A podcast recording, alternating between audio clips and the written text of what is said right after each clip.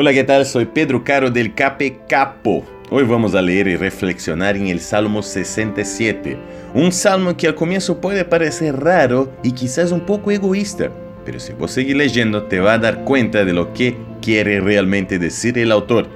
Arranca en versículo 1 diciendo, Dios nos tenga compasión y nos bendiga, Dios haga resplandecer su rostro sobre nosotros.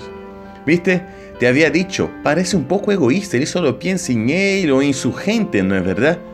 Pero si seguimos leyendo nos damos cuenta que el versículo 2 presenta la verdadera razón por la cual él quiere la bendición de Dios. Dice, para que se conozcan en la tierra sus caminos y entre todas las naciones su salvación. Y ahora te das cuenta que el deseo más grande del autor del Salmo, ¿sabe cuál es? Es que a través de su vida más gente pueda conocer a Dios. La verdad, si vos seguís leyendo, el Salmo muestra que el deseo, el sueño de él, la verdad es que todas las personas puedan conocer al poder de Dios, al amor de Dios y puedan aceptar esa salvación que nuestro Señor nos ofrece. ¿Por qué no orar a Dios pidiendo eso? Dios, dame la victoria sobre mis enemigos para que ellos también puedan conocer más sobre tu amor.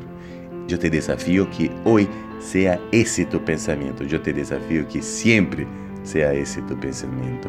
Que adoremos a Dios para que otras personas puedan conocer de su amor. Que tengas un lindo día. Que Dios te bendiga. Chao, chao, chao, chao.